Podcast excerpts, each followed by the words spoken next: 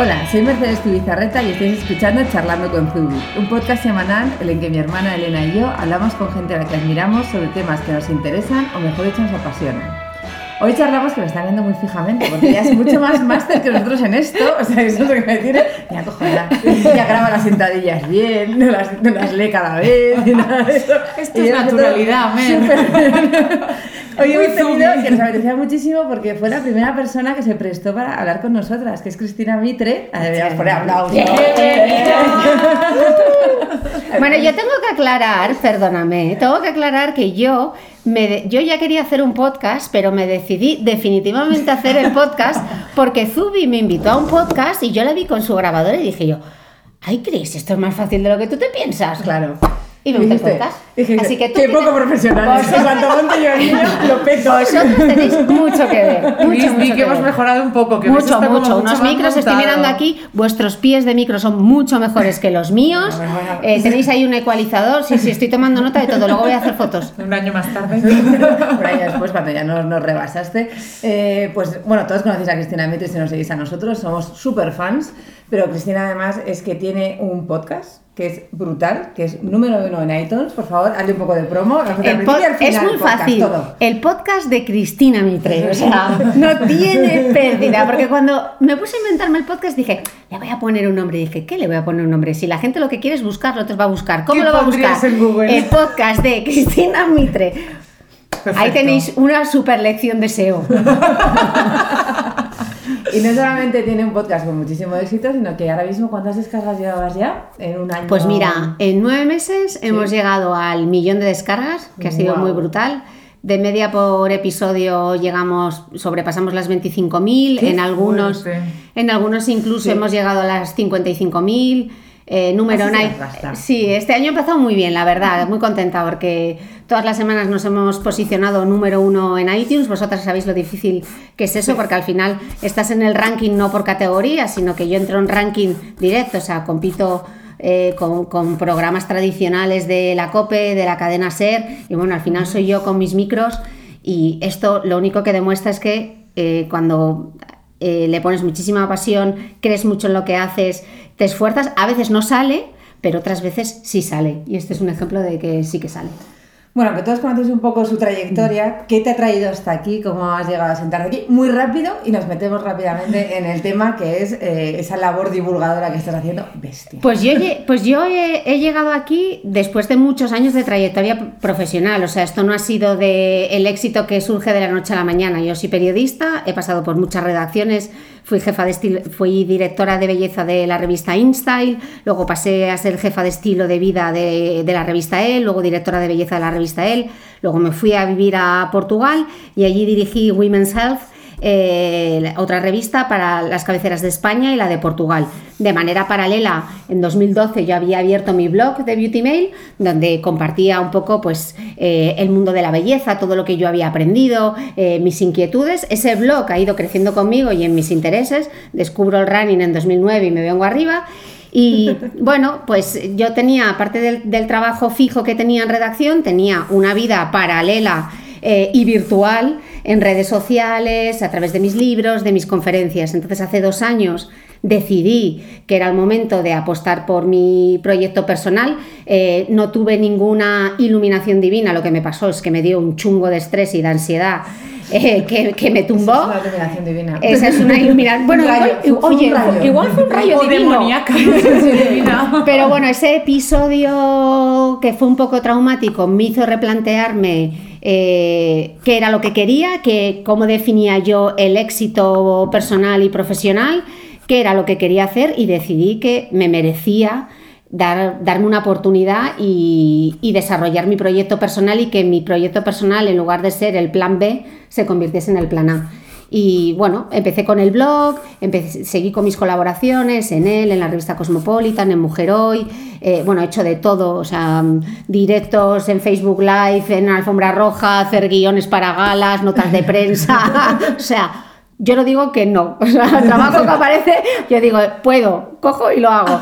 Y hace justo eso, pues eh, un año, yo ya escuchaba mucho podcast, sobre todo podcast americano y mucho podcast inglés, de, de- de profesionales de la información de belleza con una trayectoria similar a la mía, periodistas que habían pasado muchos años en redacción y que mm, por circunstancias diversas, como fue la crisis, salieron del mundo editorial y en lugar de montar YouTube, lo que montaron fueron los podcasts y yo me enganché de tal manera a cómo contaban estas mujeres la belleza que dije, yo quiero escuchar un podcast en español. Y como vi que no había ninguno No eh, que cubriese pues, la, salud, la salud femenina, la belleza, el fitness, la nutrición, pues todos esos temas que yo ya tocaba en mi blog, pero en formato audio. Y bueno, lancé el podcast con la intención de, para mí ya, hubiese, ya era un éxito conseguir las 10.000 descargas y bueno, la- las he duplicado y casi las triplico, ¿no? Pero con, detrás de todo esto eh, no es solamente el factor suerte o estar en el momento adecuado o llegar en ese momento justo de crecimiento del podcast, sino que hay muchísimo curro detrás y muchas horas de, de dedicación que hago con muchísima pasión y con muchísimo gusto porque disfruto, pero que bueno, que no viene eh, todo rodado, que a veces por Instagram pensamos, ¿sabes? Como que el éxito te llega tan rápido y que fácil y me voy a poner yo y seguro que lo tengo, pues... eh, De rápido nada. de rápido ¿no? nada. Es como cuando te preguntan, ¿cuánto tardas en escribir un artículo? Pues 20 años de profesión y una hora y media. Claro. Total. Claro, Me encanta esa frase, es que es verdad. es que es verdad.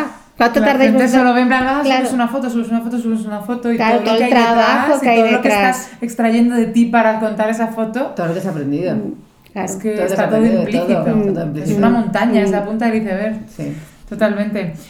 ¿Y cómo eh, te estás centrando un poco más en esa faceta de divulgadora de salud femenina? Eh, Porque no había nadie contando. O sea, realmente yo no he inventado la rueda. Lo que, me, lo que hago normalmente es ponerme, ser una de mis usuarias o de mis lectoras. Y me di cuenta que si yo me ponía a buscar información sobre la menopausia o sobre temas tan sexy como la incontinencia urinaria, eh, allá afuera no había nada y lo que había tiene mucha desinformación. Entonces vi que había un hueco para contar todas esas historias que nadie estaba contando y que yo sabía que podía ayudar a muchísimas mujeres, no solamente a darles eh, la información de máxima calidad a través de un experto, sino que además se sintiesen que no estaban solas. Claro. Eh, que fuesen conscientes de que eso que les está pasando no es que ellas sean raras, es que es un problema habitual que puede aparecer y que les ocurre a muchísimas mujeres. O sea, yo veía a mi madre, por ejemplo, cuando estornuda, eh, cruzar las piernas porque tiene mal el suelo pélvico y ella asumía que eso era la consecuencia de los partos y asumía que era algo natural. Pues no, o sea, eh, no hay que tener pérdidas de orina eh, tras dar a luz o por correr. No hay que asumir que es algo normal porque hay cosas que se pueden hacer, pero hay veces que nos da como tantísimo pudor eh, hablarlo o compartirlo, ya no solo con el médico, sino con nuestro entorno más cercano, que el podcast es una manera de acercar y divulgar esa información en un formato de audio que tú puedes estar escuchando Sí. tu podcast mientras estás haciendo otras cosas. eh, no es un vídeo eh, que tú no puedes estar una hora y media hablando del suelo pélvico o de la protección solar, porque a los dos minutos la gente ya está como, pero a ver que haga algo en el vídeo. en cambio, el audio es un audio que te acompaña y que puedes estar haciendo otras cosas mientras estás... eh, mientras lo estás escuchando. Entonces, bueno, creo que esa es la, eh, la magia del podcast, ¿no? El, el poder contar historias y sobre todo eh, yo intento que todos los profesionales, intento que a mi micro venga el mejor profesional del sector. Y bueno, pues eh, por el momento la verdad que han venido grandísimos divulgadores a quienes les estoy súper agradecida por confiar, porque muchísimos de ellos cuando yo empecé con el podcast es que no sabían ni lo que era un podcast. Entonces pasa a tenía que, tenía. Claro, tenía que explicarles, bueno, pues es como la radio pero en internet, yo tengo mi propio programa y yo, bueno, al final creo que se fiaban un poco por quién era yo y decía, bueno, si la Mitre lo hace, pues estará bien, ¿no? Pero, pero bueno, tener una hora y pico que un profesional de- de- del sector te dedique, o sea, no hay mayor lujo que el tiempo. Y que alguien te dedique Y el conocimiento. Claro, una hora de su tiempo y de su conocimiento para poder difundirlo, estamos en- decimos que estamos en la era de la información y yo creo que estamos en la era de la desinformación. Totalmente. Porque Google, De la mon- las montañas de información contradictoria, complicada. sesgada, Sesgada muchas veces. es que Mm, ya no sabes, cuando buscas una cosa en Google, con miedo a ver en qué link me voy a meter que me va a llevar por un lado o por otro totalmente, Sí. drásticamente Mm. diferentes. Y es que te mm, vuelves loco. Yo creo que además que con esta labor que tú estás haciendo, hay una cosa también que le estás obligando a los que están al otro lado a subir el listón. Porque imagino que habrá muchos ginecólogos que cuando le llega alguien es que tengo pérdidas, etcétera", eh, se deben quedar después como, bueno, pues tendrá que ir a, no sé si dirán, tendrá que ir a algún médico, pero imagino que muchos tampoco están puestos al día de Bueno, las últimas cosas. no lo sé, yo creo que al final empodera al paciente. Sí. ¿Sabes? Y tú tener la información y saber eh, o darte cuenta que eso que te está pasando no es normal y tú lo has asumido como normal, yo creo que, que te- que tener una información veraz te permite tomar decisiones eh, con responsabilidad sobre tu propia salud, ¿no? Entonces, saber cómo funciona un anticonceptivo, cuáles son los tipos de anticonceptivos que hay, que es algo tan básico como el ciclo menstrual que tantísimas mujeres desconocen cómo funciona el ciclo menstrual, eh, qué es la regla, eh, cómo tiene que ser el flujo, eh, qué pasa si huele, pues todas esas cosas que muchas veces ni, pues ni nos lo planteamos o si nos lo planteamos ya Dices, se- "Es- será una tontería. será no una tontería, ya esto". voy a ir a molestar, pues Sí. igual pues igual no es una tontería y hay que estar a- y hay que estar alerta. Entonces, tener toda esa información yo creo que es importante para que podamos tomar decisiones sobre nuestra salud bien informadas, ¿no? Y que cuando te prescriben un, antico- un anticonceptivo eh, tengas herramientas para argumentar y sobre todo para preguntar. Sí. ¿Y, tú Y para cuestionarte. sí. ¿Y tú cómo llevas la desinformación? Porque no todos tenemos gente alrededor que está dedicado al mundo de divulgación o un mundo científico y yo veo que se dan de cabezazos contra la pared cuando tienen que volver a explicar por decimoctava vez el típico bulo de internet desde los zumos, por ejemplo, Ah, pero estamos todo el día, O sea, pero- es todo el rato. Es todo el rato, es todo el rato. Es que lo he leído, es que lo ha dicho y es como, pero a ver, Claro, la pero yo creo- ¿aquí hay alguien que te haya dado un estudio científico de esto? No. Ya, pero yo creo que como consumidores también tenemos que ser, eh, empezar a ser más críticos. O sea. ¿quién es la fuente? ¿Quién me lo está diciendo? Eh, ¿qué- ¿Hay alguna marca detrás que haga que esa persona me esté diciendo eso? O sea, a veces leemos cosas en internet y lo damos todo por válido. ¿Por qué? O leemos a cierto divulgador y lo damos por cierto.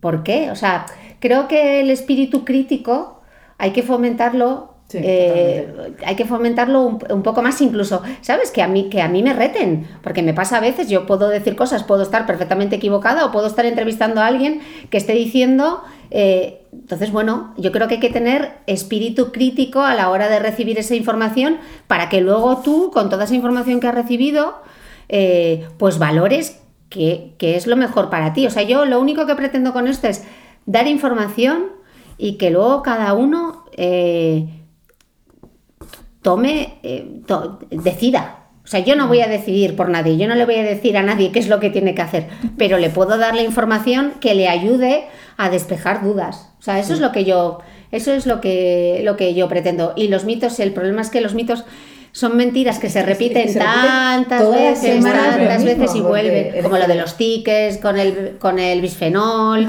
eh, los parabenos, eh, Y los parabenos. los parabenos da para... Pero hoy no vamos a hablar de parabenos. Hablamos de parabenos. Podemos hablar de, los, de, de- de las dietas de tox. Uf, y de los zumos. Tenemos mucho podcast dedicado a eso ya. Yo, yo recomiendo a todos, vamos a repetirlo varias veces, que escuchéis los podcasts, porque de verdad es que tuman mitos porque además están informados. O sea, muchas veces nos gustamos porque se habla de las fake news y parece que solo las tiene Trump a la hora de con los rusos y cosas de esas. Y realmente están en todos lados. O sea, la, la gente tiene que informarse y nosotros tenemos que exigirles a que- que se informen. Entonces, para nosotros es muy importante eh, intentar siempre llevar a la gente eh, la, la mejor información desde nuestro pequeño podcast, incluso no levantar falsos bulos de que aquí estamos todo el día diseñando como las hadas. Aquí también- creamos mood- boards. Mer está todo el día creando mood boards así. siguientes colecciones, además hasta el año 25 ahora mismo. Entonces también que Instagram es muy bonito y, el- y los boles y el no sé qué, todo es precioso. Pero todo- la vida todo- real todos- no es eso. Todos co- corremos como gacelas hasta que yo me pongo las zapatillas y dejo de correr como una gacela. Entonces, bueno, el, el llevar esa realidad, para mí yo creo que es lo que tú has dado y con un salto brutal además desde ser una periodista de belleza tradicional a lo que eres ahora. Mm. O sea, además, los roles de periodistas de belleza y periodistas normales de revistas era- eran, sobre todo hasta hace 10 años, súper eh, cerrados. O sea, Mm. era- es así, se hace así, te llega la nota de prensa o no sé qué, pruebo no sé cuántos, doy Claro, yo- yo marca, yo parezco un y de poco- repente to- to- todo todo, cambió. la porra. Todo cambió. Yo parezco un poco la abuela cebolleta, pero lo que, lo que tiene la experiencia es que, claro, yo he vivido toda esa revolución, eh, he vivido toda esa revolución digital. O sea, yo en la universidad eh, empezamos con máquina de escribir y recuerdo el primer ordenador, os vais, a, os vais a morir de la risa, pero yo recuerdo ir al CTI en Navarra, que era donde tenían los ordenadores, y de repente me, me dicen, eh, Internet, y yo, ¿qué será Internet? Me dice, "Eh, la red de redes, me acuerdo, la red de redes, ¿qué quieres buscar? Y yo decía, yo qué sé, me puse hasta nerviosa, ¿quieres buscar la página web de algo? Y yo, no sé, Coca-Cola. Y lo primero que busqué fue la página web de Coca-Cola, de verdad, o sea... Diseñamos en HT, diseñamos como se diga, en H, programamos en HTML nuestra primera página. Bueno, o sea que yo eso lo viví en la universidad, luego empecé a trabajar en, en un medio eh, eh, en print. eh, no teníamos en InStyle, es que no teníamos ni página web ni redes sociales. Y cuando yo me paso a LEL, es en ese momento en el que se integra, porque por un lado estaba la redacción de papel y por otro lado estaba la redacción de internet. Entonces, internet Eran tres, era. ¿no? Dos. Bueno, estás en internet. Era, era la hermana pobre. La pequeñita. La pequeñita. Bueno, esta es de internet. Esta es de internet. Y luego estábamos lo que estábamos en el papel, que aquello era como el papel te El da caché. Entonces, cuando yo llego a él, se juntan las dos redacciones, tanto la de internet como la de papel. Y claro, a mí se me abre un mundo allí de repente. Y yo digo, wow, internet. Mientras que había mucha gente, que eh, periodistas tradicionales, que veían internet con un poco de recelo, ¿sabes? De, eh, "Fua, pero ahora los blogs, tal, no sé qué, con todo lo que tenemos en papel. Yo lo vi aquello como una oportunidad y de hecho, The Beauty Mail nació como un proyecto paralelo que yo monté con un WordPress. Y dije, bueno, yo voy a exper- experimentar esto del mundo online, a ver cómo es esto de hacerte un blog. Y me hice un blog. eh, no había Instagram de aquella, era el Facebook y Twitter. Entonces, y bueno, yo quiero decir que yo descubrí Twitter gracias al Daily Mail, porque había leído que Ashton Kutcher y Demi Moore se intercambiaban mensajes por una red que tenía un pájaro. Y dije, ¿y esto de Twitter qué es? Tengo que verlo. mensajes, yo tengo que estar allí, ¿no? Y claro, yo dije, esto lo tengo que ver yo en directo, a ver cómo es. Me pareció cero intuitivo. Twitter era cero intuitivo y Sigue- siendo poco intuitivo. siendo. Y bueno, yo empecé con el Twitter, con el Facebook, con mi blog y claro, yo flipaba porque de repente gente que no conocía absolutamente de nada comentándome y tal. Bueno, creé ahí con mi, mi pequeña comunidad de, de The Beauty Mail. Empecé a escribir también para, para internet, para, para él, eh, en un blog que teníamos en la redacción que se llamaba Log the Record. Y yo viví esa integración del mundo digital, me aproveché de, de- de ese momento digital, me subí al carro del momento digital sin pensar nunca, jamás, que, que- que yo viviría de mi blog, porque a día de hoy vivo de mi blog y de mis redes sociales y de mis conferencias y de mis charlas. O sea, yo era carne de cañón para de redacción. O sea, yo me veía en una revista, yo quería dirigir una revista, quería ser redactora jefe, quería ser subdirectora y luego poder llegar eh, a dirigir un medio. Y lo, y, lo hice, lo hice y, y desarrollé también la parte digital. Pero ahora estoy en el mundo digital y me ofrece, eh, sigo colaborando en papel, que, que me encanta poder hacerlo, pero en el momento personal y profesional en el que estoy, eh, es- estoy muy a gusto en mi propia casa, desarrollando mi propio contenido. Mm, Creo que soy más periodista que nunca. Cuando me equivoco, me equivoco yo sola y cuando acierto, eh, acierto yo sola también. Hay veces que apuesto por temas pensando que van a ser la pera limonera y pues, Ah, pues no, funcion- no, Sí. no funcionan tanto o formatos por los que yo he apostado que al final no han salido.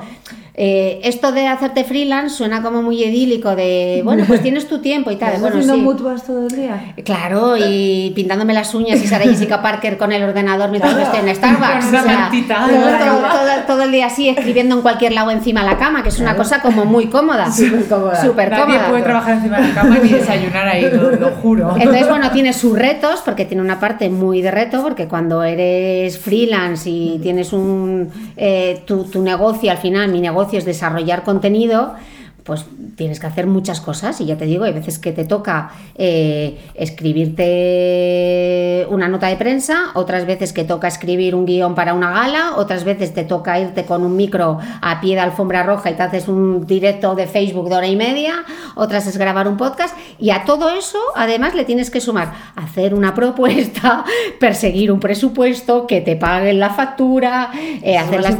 Claro, toda esa parte que para mí ha sido eh, pues todo un universo por descubrir, porque yo, claro, es que yo era de las típicas que iba al cajero y era como, no miro, no miro, no miro, no miro, no voy, no voy, no quiero mirar el extracto. O sea, voy a hacer la declaración de la renta y me pongo nerviosa. Entonces, de repente, tomar, Llevar el control de esos llevar el números, control ¿no? de esos números, porque al final, lo decía Charuca en, en- en un podcast que, que grabamos juntas, o sea, eh, hay que hacer los números porque si no, no es un trabajo, si no es un hobby. Y lo mío no es un hobby, lo mío yo vivo de este trabajo.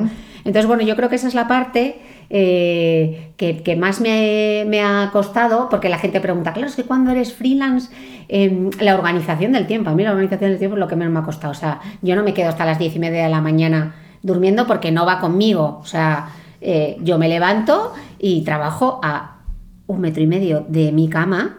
Estoy en mi casa, encantada de tener rutina y no necesito eh, que, que me- que me animen para ponerme a trabajar, ya me pongo yo sola a trabajar. Muchas veces tengo el problema contrario, que a veces se me alargan las jornadas de trabajo que son estás de noche y sigues un poco currando. Sí, Entonces poner a veces los límites Mm. entre la parte personal y la profesional, cuando tu trabajo está tan integrado en tu, En tu en vida. tu vida personal, Mm. pues a veces es un poco difícil. Pero, pero bueno, no, no me cambio ahora, la verdad que por nada. Por nada. ¿Cuál crees que es el futuro un poco de los medios de comunicación que has tratado desde los tradicionales hasta incluso de los podcasts? Pues mira, yo Aquí En creo, España al menos.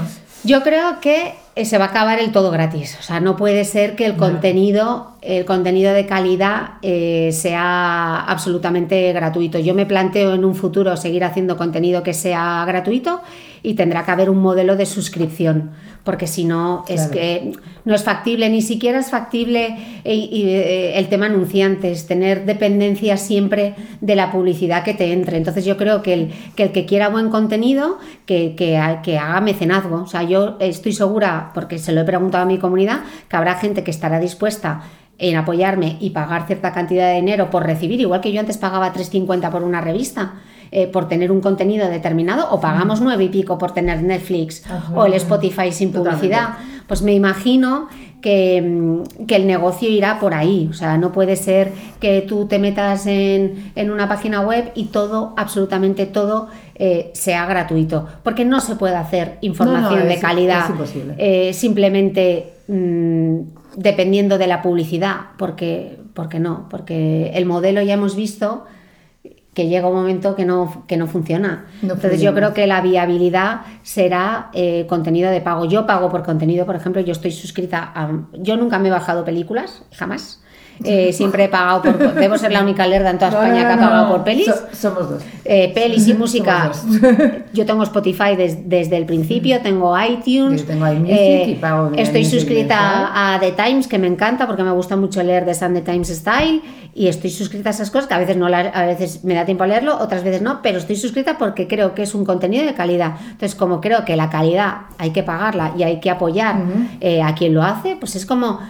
Yo me acuerdo de mi madre, cuando mi madre es esteticista y, ella decía, es que yo no voy a bajar los precios, es que la que se quiera hacer la limpieza facial por 25 euros, que vaya y se la haga, pero quien quiera una eh, quien quiera que yo le haga la cara y le dedique mi tiempo y le haga un facial de dos horas, pues tendrá que pagarlo. Pues esto es exactamente igual. Quien quiera comprar titulares y noticias de clic, pues podrá seguir haciéndolo gratis. Y el que quiera realmente una información de calidad, pues habrá cosas que tendrá que pagar. O sea... No, pero está claro. Los periódicos, además, fuera de España, como tú has dicho, el Times, nosotras estamos suscritas al New York Times, al Business of Fashion, mm. pagamos mensualmente todo lo que tenemos que pagar porque hace falta. Mm. O sea, yo quiero esa información. Mm.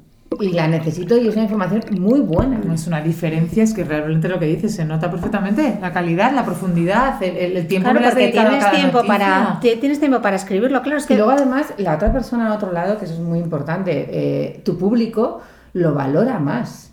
O sea, cuando todo es gratis, se valora menos. Pero cuando ya pagas y de verdad estás ahí, eh, ese hueco que has conseguido mm. hacerte con muchísimo esfuerzo de tu público, tus fans, tus tal, es un público que además los que se quedan son los que de verdad mm. están entregados a lo que estás, mm. están recibiendo. Porque yo creo que la gente como que se apunta a todo.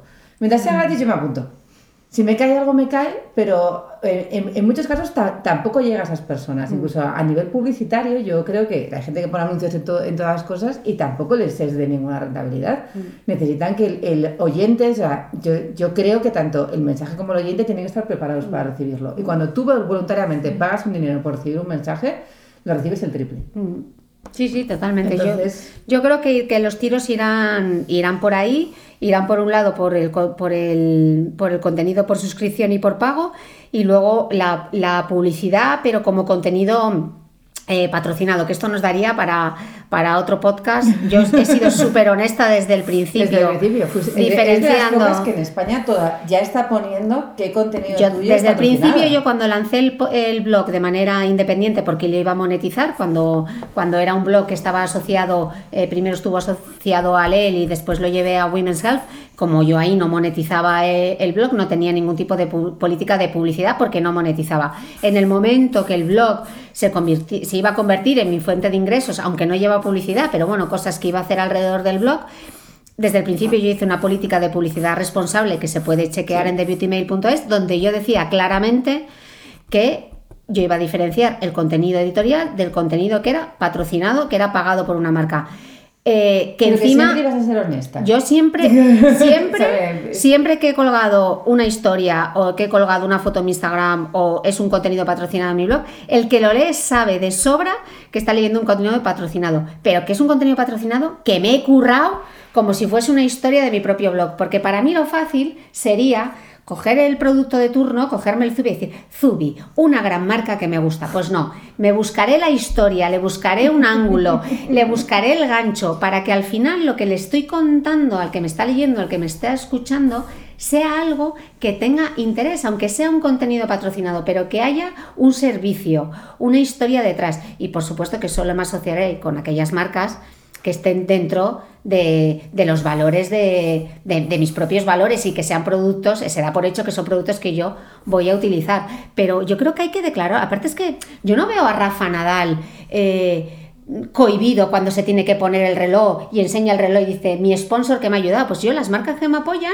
mm. es que estoy muy orgullosa. Sí que estás orgullosa de las marcas sabes que, esta marca haya venido a mí confíe en mí me deje contar la historia como yo la quiero contar ayudarles a ellos a, desarrollar también una historia que ellos puedan crecer que yo pueda crecer también eh, al final ganamos todos. Y si encima al público le estás diciendo que es un contenido patrocinado, pero que te lo estás currando para contarles una historia, Mm, bienvenido sea, a mí me, sigue mosqueando y no lo puedo evitar. Eh, cuando cuelgo algo en Instagram que va perfectamente, hago muy poco contenido patrocinado, pero que va patrocinado y tal, ¡buah! Publicidad.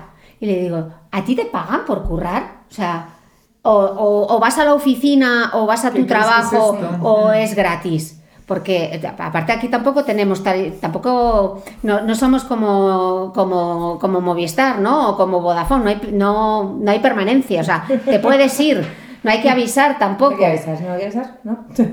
Entonces, también me, a veces me frustra un poco eh, que los que estamos haciendo el esfuerzo eh, por profesionalizar las redes sociales, se nos mete a todos un mm. poco en el mismo saco, ¿no? También a veces intento excusarlo pensando que es gente que se acaba de añadir a mi canal y no sabe realmente eh, cuáles son las reglas del juego en, en mis cuentas, ¿no? Pero bueno, hay veces que que sí. Y cuando me pilla muy cansada. me, me mosquea un poco. la verdad. Lo pienso, hay veces que digo, respira, Mitre, 10 10 respiraciones. Entonces, Mira hago las 10 mañana. respiraciones, no puedo. No, lo de mañana no, lo pienso y digo, voy a contestar bien argumentado. A veces hay que entrar al trapo. A veces hay que entrar, a veces hay que entrar al trapo, sí. Pero eso también es, es una cosa que como periodista tú, eh, tú lo sabes, o sea, el periodista también tiene que mojarse. Sí, sí, sí, Un sí. periodista no puede quedarse eh, al margen cuando opina que algo es una injusticia. Mm. Ahí están tus creencias, porque muchas veces también nos, nos dicen es- esa tontería de que no, no, es que claro, las revistas son como más imparciales, pero es que los blogueros es que es su vida. Y ya con esa excusa Ya, todo, vale.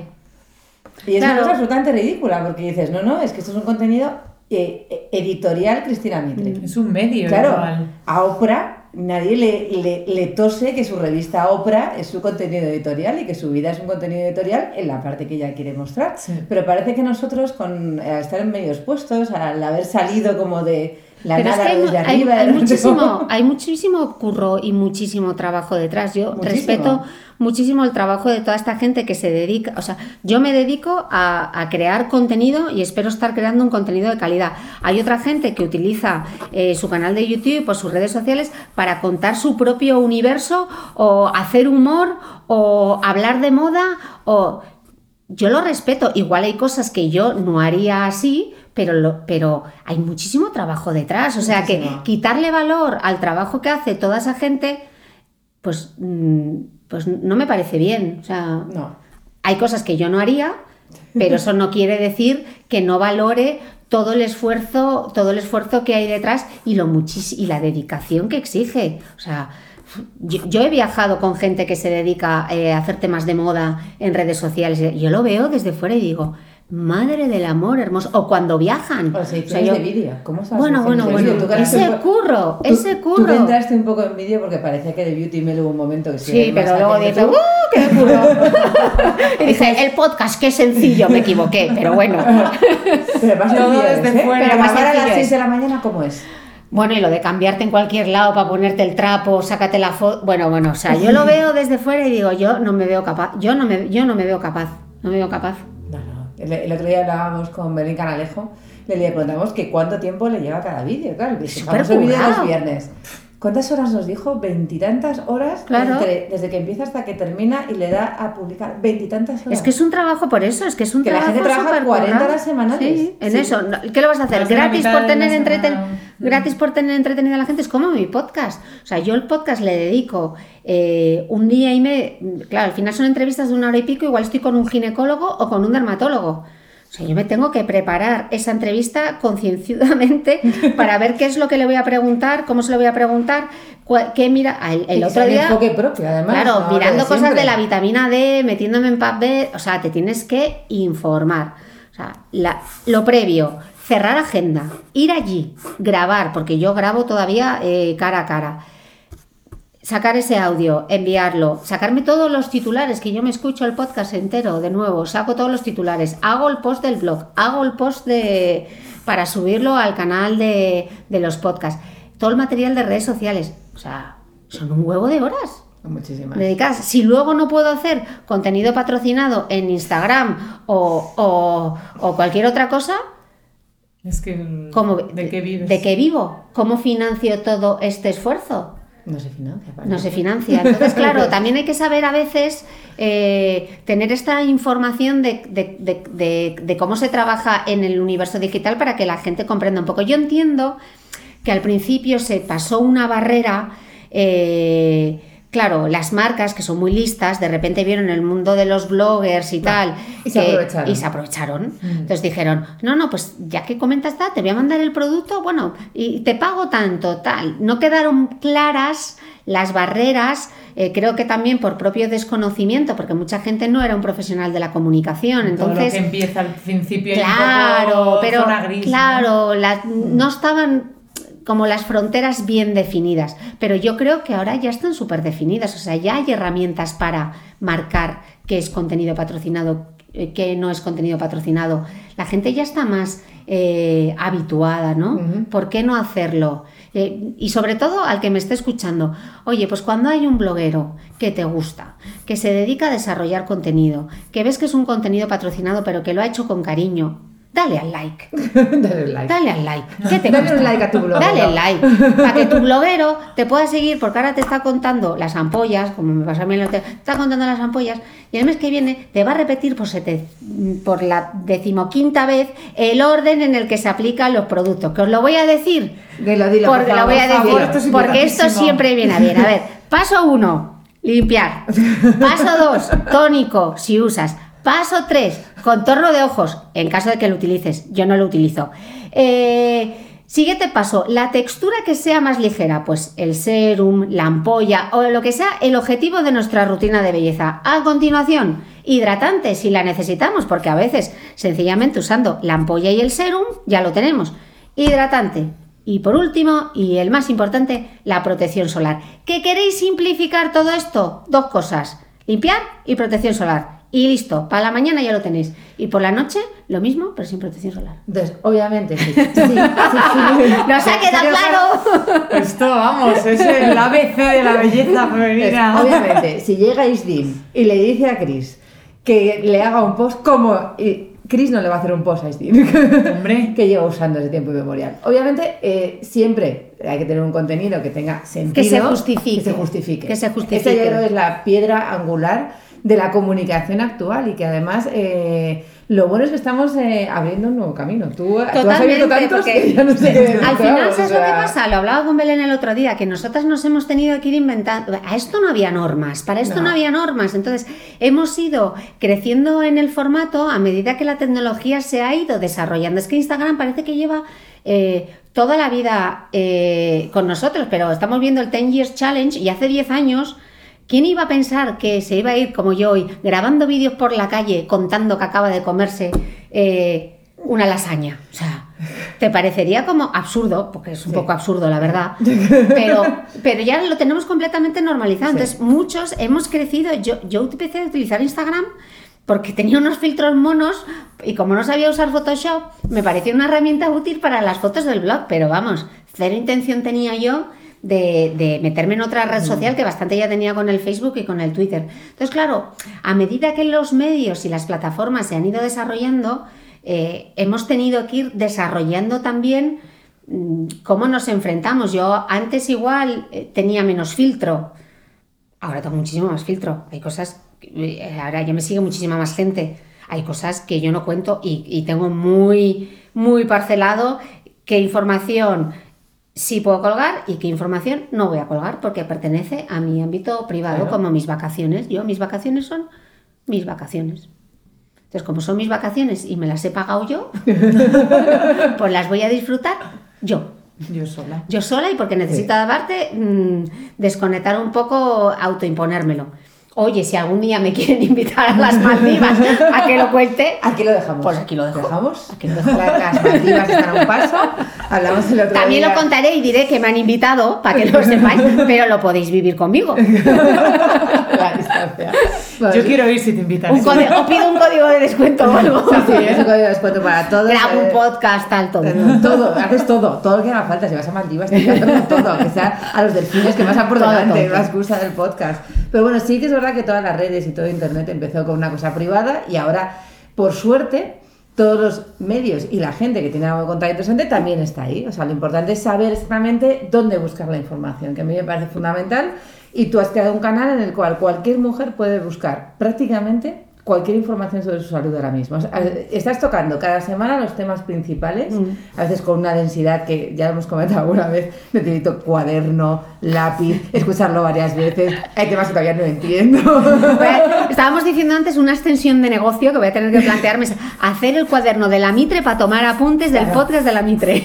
Lo queremos. Además por temáticas. Por temática, Una belleza con una cara cuando explica algo, ir apuntándote que en tal zona hay que poner hial- hialurónico y en tal zona. No, porque claro, estamos en unos temas ya muy, muy finos, ¿eh? Contigo. Es genial. Es genial, ¿no? Es, es- es estupendo porque yo de repente, y sé que muchísima más gente a mi alrededor, porque me lo dicen, y porque cada vez que decimos, recomendamos a Chris porque este podcast nos ha encantado, nos brean a mensajes de lo maravilladas que estén todos, que a muchas mujeres les ha cambiado la vida. Entonces, eh, a ti ellas también te habrán cambiado muchísimo. Me, imagino A que tú muchísimo. das, pero también recibes una Yo de recibo, historias yo brutales. recibo muchísimo cariño.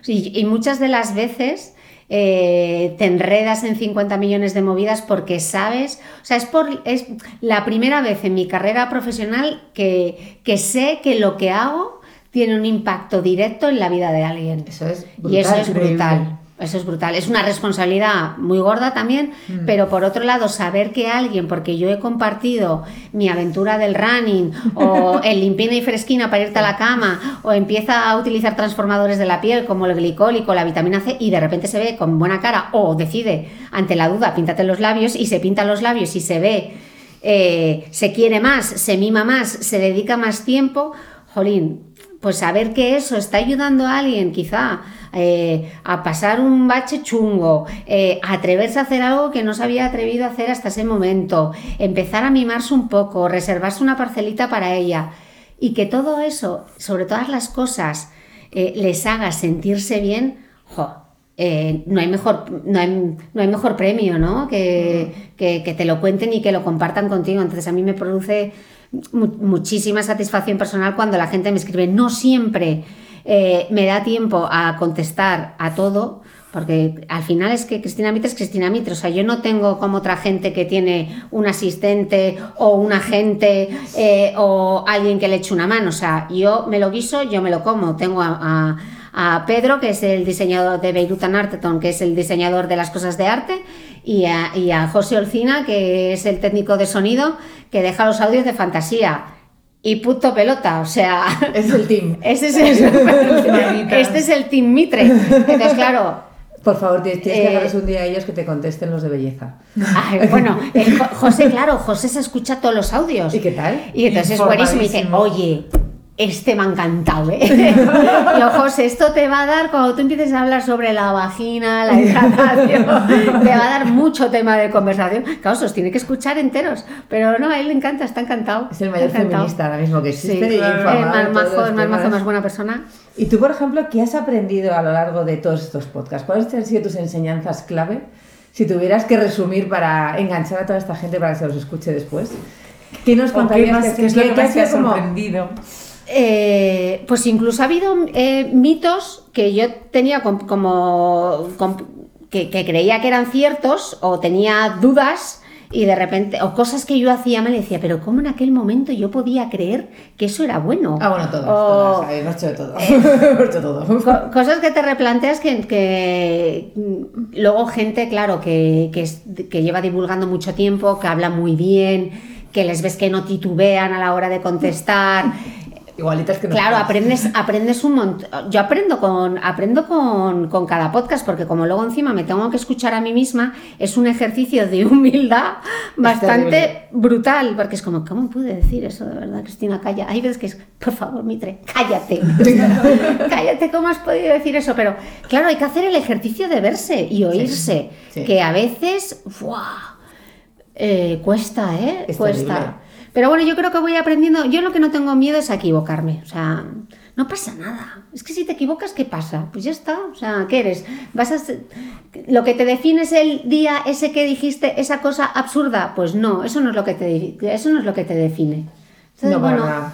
eso yo creo que te ayuda, pues es- esas cosas en las que te equivocas, pues son las que luego te ayudan eh, a mejorarlo y a, y a intentar ofrecer cada semana pues el mejor contenido. Entonces yo me planto, sobre- me planto delante del, del micrófono del podcast y es la hora y pico que solo estoy pendiente a lo que me está contando esa persona. O sea, estoy metida a saco en esa es conversación. un entonces. Totalmente, totalmente. Hay veces que, claro, que, que, que se te va porque tienes que decir algo al micro y te has quedado tan enganchada con lo que te Y está contando como, es, pensando. ay, espera, que tengo que volver, que ahora tengo que formular la siguiente pregunta. ¿Y había algún contenido que no esperabas el éxito que ha tenido?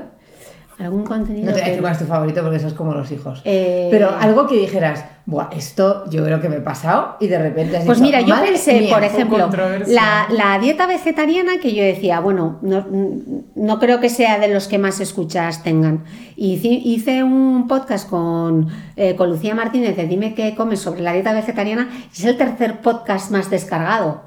Eso lo que quiere decir es que hay un interés eh, la, la gente tiene muchas dudas con la hacia la dieta de vegetariana y dije, bueno, pues mira, mira qué interesante. También me ha pasado con el Botox, que yo pensaba que era un tema, teniendo en cuenta que hay 40 millones de búsquedas en Google, pensé que también sería como, "Fua, esta semana rompo la pana con, Con el Botox. Con el Botox. Pues tampoco, tampoco fue una cosa que digas tú, ¿Qué es lo favorito? La nutrición. Nutrición. Nutrición y los temas de mente. Sí. ¿Sí? Los temas de mente y tal me gusta muchísimo, pero la, la nutrición funciona, los temas de nutrición funcionan muy bien, sí. Y sigue habiendo mucho desconocimiento, o sea que, que sigamos, que, que- que con boticaria me río mucho, ¿verdad? Que sigamos repitiendo lo del zumo, lo del zumo, el detox, los yogures, las galletas, eh, eh, seguir explicando todo eso que yo tengo completamente asumido que todo el mundo sabe que no hay galletas sanas. O sea, que las galletas no hay que comerlas porque no, son sanas. Están buenas. Están buenas, pero no son sanas. Eh, o que el bizcocho hecho en casa es mejor que el bizcocho industrial. O sea, sigue teniendo la misma cantidad de azúcar. O que el azúcar oye, morena. eso, explica lo que yo sabía. Escucha el podcast con la boticaria.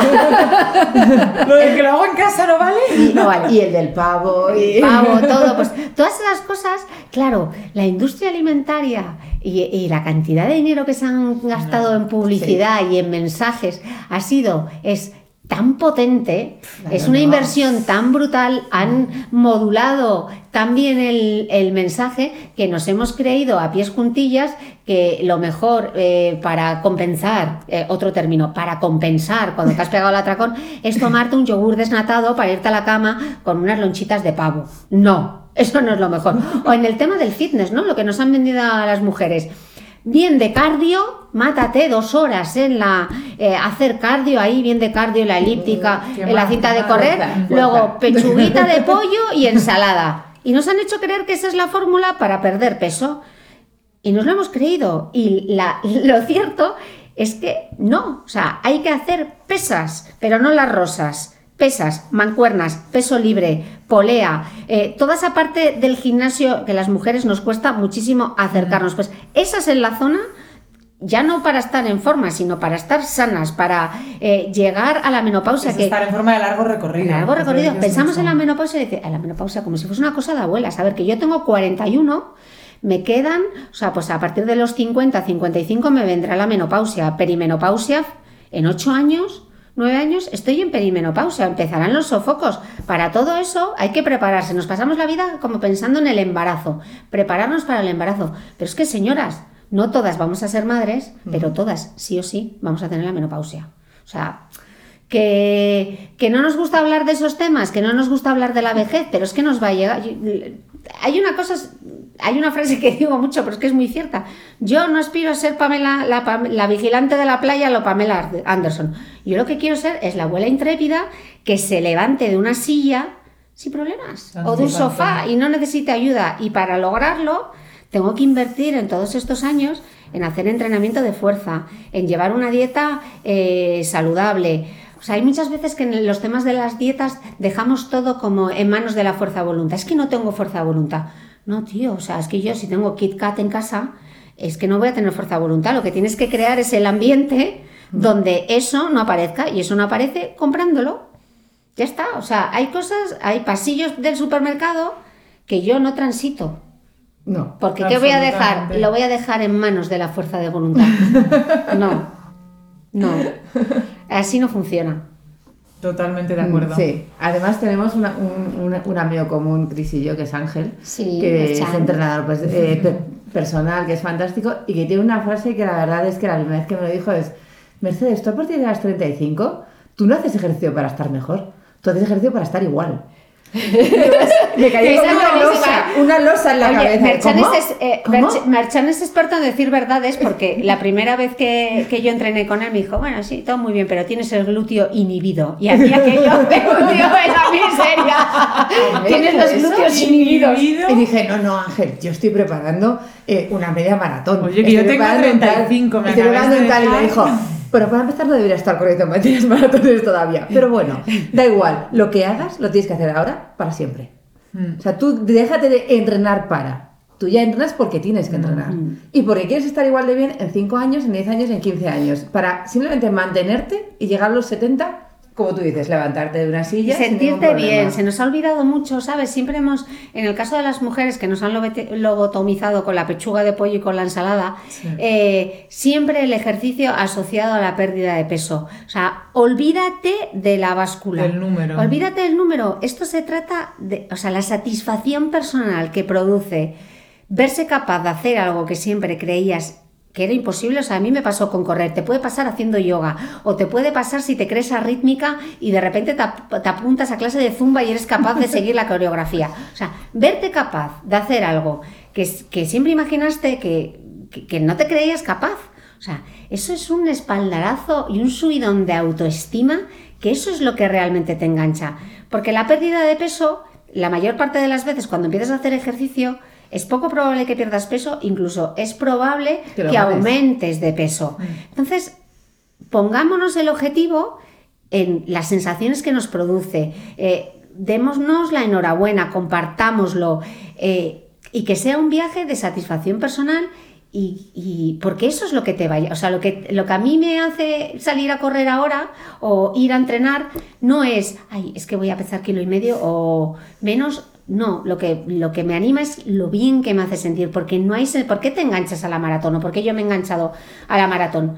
Porque hay pocas cosas que me produzcan ese subidón que da cruzar ese arco de meta. Y por eso te metes la paliza bárbara de kilómetros previos y esos entrenamientos draconianos por la promesa de volver a vivir eso.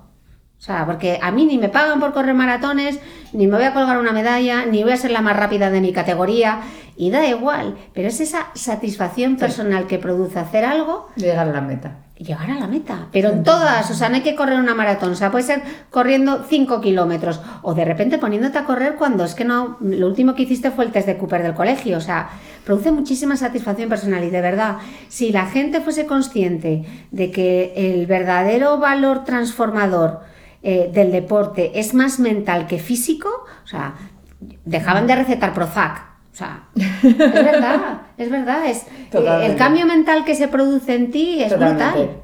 Totalmente. Pues esta es la famosa labor de divulgadora y de la que queríamos hablar, porque vamos, o sea, eh, todos los podcasts de Chris son así. O sea, tú terminas diciendo, puedo ser mejor. Y era, me ha dado herramientas para serlo, además. O sea, a mí eso me parece básico, el decir, eh, me voy a sentir mejor eh, en, en todas las facetas de mi vida. Entonces tú tocas todos esos temas y a nosotros nos fascina porque cada semana nos descubres un nuevo mundo, hasta el del Botox. A ver si necesitamos Es que Chris nos, yo, yo diría que nos da poder, ¿sabes? La Sí. información da poder, Claro. el, el, el potenciar el deporte, el sentirte bien, sentirte fuerte, eso es, eso es poder Es para poder. nosotras. Totalmente. Y lo necesitamos. Lo necesitamos porque, Sí. oye, estamos en el momento en que tenemos que empoderarnos más. Se suena muy manera, pero vamos, no estamos ahora con ese momento en que las mujeres tienen, es la era de las mujeres Mm. y tenemos que ponernos al nivel de los hombres, todos iguales. Y necesitamos ahora fuerza para llevarlo a cabo, que anda que el día a día nos duro. pues para terminar, te vamos a hacer el cuestionario. Venga. Que el otro día me preguntaba alguien, pero ya se lo habréis hecho, ¿no? Y digo, pues no, como fue el primer podcast y fue aquí, y aquí te mata, vas a presentar la mochila de mujeres que corren, esto es un follón, ven corriendo eh, cinco minutos, lo hacemos. Un clásico. Eh, un clásico nuestro. Pues nunca te lo hemos hecho. Entonces, a ver, Elena, ataca el cuestionario. Venga, a ver, la primera, ¿cuál es tu hora favorita del día y por qué? Yo soy animal de mañana, primera hora de la mañana, me encanta. Cuando no hay móvil, cuando no hay redes sociales, desayunar, tranquila, primera hora de la mañana sin duda. Aparte yo, aparte yo soy como Cenicienta, pero a las 10. A las 10 de la noche, como dice mi madre, yo ya soy mujer muerta. Yo no soy de noche. Me encanta, te- te- totalmente contigo estoy. Yo me voy a la cama a las diez y media. ¿Tu palabrota favorita, si te permites Sí. decir? Buah, yo digo mogollón de palabrotas. Joder, sin duda. Joder, joder, joder, día joder. Es aplicable a todo. Entrenando, joder, joder, joder. Y, mentalmente, sin, verbalizarlo. Porque, yo lo ¿qué verbalizo, necesito de. ¿Qué hago aquí? Joder. Mitre, ¿quién me manda? ¿En ¿Quién me manda? Esta no sé si preguntártela, a ver, recomiéndanos un podcast. Aparte de... eh, bueno, aparte del de Zubi, eh, me gusta mucho Entiende tu mente de Molo Cebrián en español, que es un podcast de mente, por supuesto, eh, de desarrollo personal. Eh, me gusta mucho el podcast de Charuca porque está trayendo a gente también muy interesante. Eh, y en inglés me gustan mucho dos periodistas que son dos periodistas inglesas y se llama The High and Low. De High and Low. O The High Low. The High Low. o de High and Low. Creo que es miramos. High Low. Vale. ¿Qué paisaje te gustaría que fuera un Zubi y por Lisboa, qué? que os lo he dicho No. mil veces. O sea, tenemos Lisboa necesita Lisboa, tener. Tenemos ahora el puente de Lisboa ahí arriba. Sí. Que cuenta de. Lisboa. 25 de abril. unos azulejos, un algo, Ah. un- algo que respire fado. Respire slow fado. life, que Slow respire life. slow life. El, el fado no es un poco triste. slow life. ¿A quién te gustaría escuchar en Charlando con Zubi? Haz una propuesta, a ver si lo conseguimos. ¿A quién me gustaría? eh, Nos, nos va a pedir un investigador y vamos a tener que estudiar. Uf, Vamos a tener que lavar codos. estoy dispuesta. ¿A quién me gustaría? Claro, se los ibas a todos a ella. Claro. Oye, pues como los de nutrición funcionan tan bien, yo invitaría a una nutricionista, a Victoria Lozada, Nutritionist de New Black, Sí. que yo creo que tiene muchas cosas que aportar y es una mujer zubi. Muy bien. Victoria, te queremos en el podcast. Ahí va la invitación. Y por último, una frase que te inspire. Tienes las típicas frases de motivación Eh, una que te acompañen. Joder, es que soy cero del pensamiento este positivo y tal. Ni, Eh, ni siquiera no pienses de, de- de las frases las- llegas Oye, yo tengo una a tope de power. Ah, a tope suya power. Para tener acuñada una frase y un libro. con frase. O Ya, sea, bueno, pero lo del libro es que me, buah, me vino un poco arriba y no lo entendió nadie. Yo tenía que haber titulado, a ver, mi segundo libro se titula Correr es vivir a tope de power. ¿Qué digo yo? Hija Cristina, ¿por qué no lo titulaste El pequeño manual de la motivación de la mujer corredora, que es lo que es, y no Correr es vivir a tope de power, que no lo entiende nadie, menos las cinco motivadas que me seguían en aquel momento? Pero bueno, yo quería ponerle a tope de power. Bueno. Y al segundo hijo lo quieres como al primero, aunque te hayas equivocado en el nombre. No, tiene un buen nombre. Todas te encontramos. Co- Lo de correr es vivir. A tope de power. No te lo vamos dejando. Palabra gatillo. Pues nada, has superado tu segundo podcast con Bien. Prometemos no traer de más. Yo encantada, yo aquí me vengo todas las veces que cada, queráis. cada dos días. las Con veces que queráis. Ya has quitado la espinita hacerte un podcast de verdad. No Ya, un podcast gracias, ahí. chicas. eh. Que con vosotras siempre. Lo bueno de las hermanas Tubi es que les dices, tengo una idea, vamos. O sea, son de las que saltan y luego preguntan, quiero hacer. Claro. Vamos. Pues igual que tú. igual que Clara, Así igual que. Belén, igual que. Así da gusto crear sinergias. Qué guay. Pues mil gracias. Eh, por supuesto, todo el mundo a escuchar el podcast de Cristina Mitre, sobre todo hombres, mujeres, me da lo mismo. Yo creo que al final todos tenemos que saber de muchísimos temas, aunque, le- le- aunque sean para otra persona, porque el que sea de niños y no tengas niños también puedes Claro. escucharlo. O sea, yo creo que la información, como ha dicho Elena, es poder y todos tenemos que estar bien informados para tener criterio y poder hablar del tema y sobre todo para poder ayudar a otros, igual que ayuda a Cris. Así que todo el mundo a divulgar este podcast maravilloso, que es el podcast de, de- de Cristina Mitre. Y mientras tanto, os damos las gracias por escuchar este nuevo capítulo de Charlando por, con Zubi. Si os ha gustado, os animamos a compartirlo en redes sociales. Podéis encontrar todas nuestras charlas en nuestro canal de iTunes, Charlando con Zubi y en nuestro blog. Nos despedimos hasta la semana que viene con un fuerte abrazo. Gracias. Gracias.